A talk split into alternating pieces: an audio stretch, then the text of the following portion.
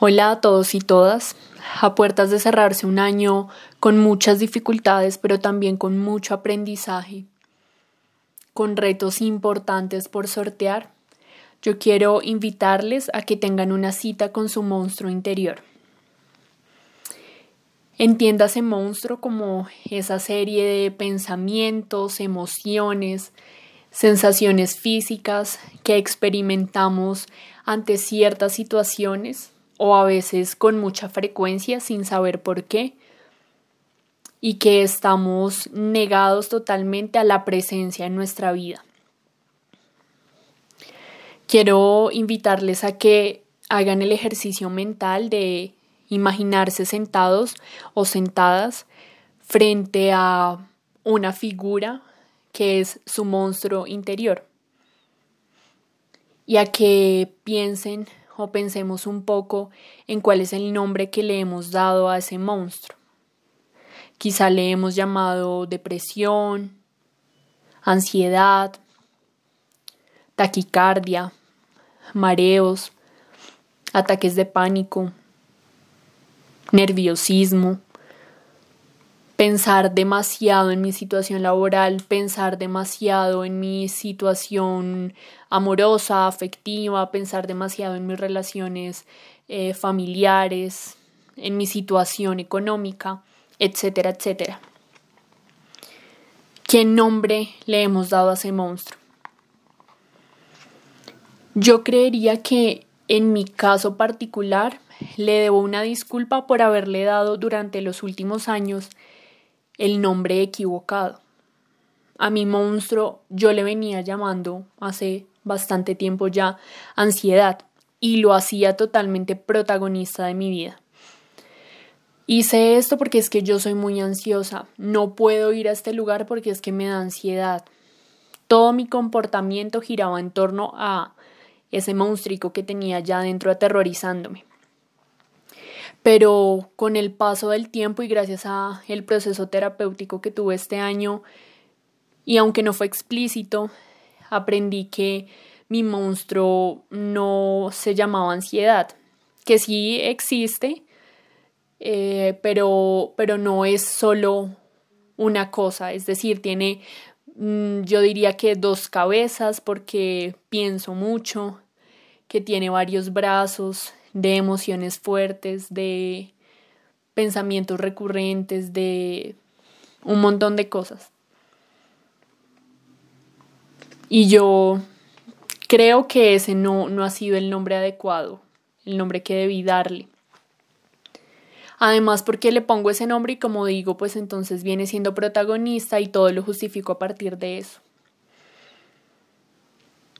Después de esta disculpa, por llamarle por el nombre equivocado, quisiera que hicieran ese ejercicio también de qué nombre entonces o qué nombres más bien tiene, es muchas cosas, como tiene varios nombres, entonces es un poco más, por decirlo de alguna forma, destructible, puedo tener en cuenta solo la cabeza, solo un brazo, no es una cosa gigante con la que yo no puedo.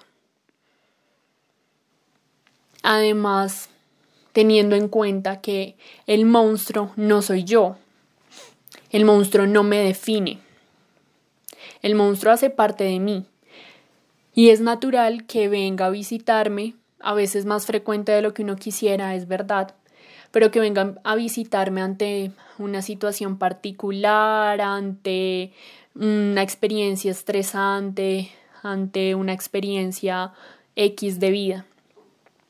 Quizás si empezamos a hacer el ejercicio de tenerlo ahí enfrente y tomarle de la mano y aceptar de que es natural que a veces tenga, pues no saldríamos siempre corriendo cuando vemos que va a venir. Uy, tengo una situación compleja y eso me produce una emoción, un sentimiento de ansiedad, más allá del trastorno en general. Entonces, como estoy atravesando este momento y esta situación, muy seguramente va a venir mi monstruo a estar unos días conmigo para que yo sobrepiense, para que yo me sienta muy, muy triste, lo que sea. Y dado que cumple una misión particular, permitirle que venga, que esté unos días, que nos acompañe. Todo, todo cumple una función dentro de nuestro cuerpo. La preocupación quizás sí nos haga sentirnos un poco indispuestos y pensar de más, pero ese pensar nos ayuda también a veces a encontrar soluciones a diferentes problemas. La tristeza tal vez nos empuje a algún cambio. Esa sensación en el cuerpo puede que nos anime a tener una visita al médico, al, al, aceptar o al saber que no, que no está nada mal con nosotros, sino que simplemente la expresión de alguna emoción, pues a, a, experimentarlo, a contemplarlo, a saber que ese corazón acelerado nos está indicando algo, a intentar recibir todo ese tipo de cosas y todo, todos esos componentes de nuestro monstruo de la mejor forma, de la mejor forma posible. Y entonces eso daría paso a que dentro de nuestra cita le agradezcamos a nuestro monstruo por tantas cosas que nos ha permitido alcanzar. Lo escuchan bien. Como regularmente nos parece terrible la presencia de esta figura en nuestra vida y nos parece aterrador, no nos damos cuenta que en ocasiones nos ha hecho alcanzar o sortear de, de alguna forma nuestras dificultades. Claro está que no siempre es así. En muchas ocasiones de nuestro monstruo, que puede ser el mal genio, nos hace comportarnos de la forma equivocada con determinadas personas, eh, tomar decisiones impulsivas, etcétera, etcétera. Pero también hay muchas otras cosas que ha hecho que nos ha permitido avanzar. En mi caso, yo le agradecería mucho a, a mi monstruo interior y a esas dos cabezas que tiene porque pensar tanto o estar pensando durante todo el día en diferentes, en diferentes cosas, en diferentes alternativas. Gracias a eso hago mi trabajo como lo hago y tengo la relación y he tenido las relaciones que he tenido con mis compañeros de trabajo y con mis jefes, que han sido en su mayoría satisfactorias gracias a esas dos cabezas y a que pienso bastante, pude pensarme un espacio como este. Pude pensar en un libro, en una historia, pensar en sentarme a escribirlo y pensar en que pese a todo lo que me decían las personas, me decían las personas y a lo que ocurría alrededor, yo tendría la oportunidad de publicarlo y me centré en eso y pude publicarlo. Gracias a él he alcanzado muchas cosas. Ese pensar mucho a veces puede terminar siendo una cualidad, una característica positiva de mi forma de ser.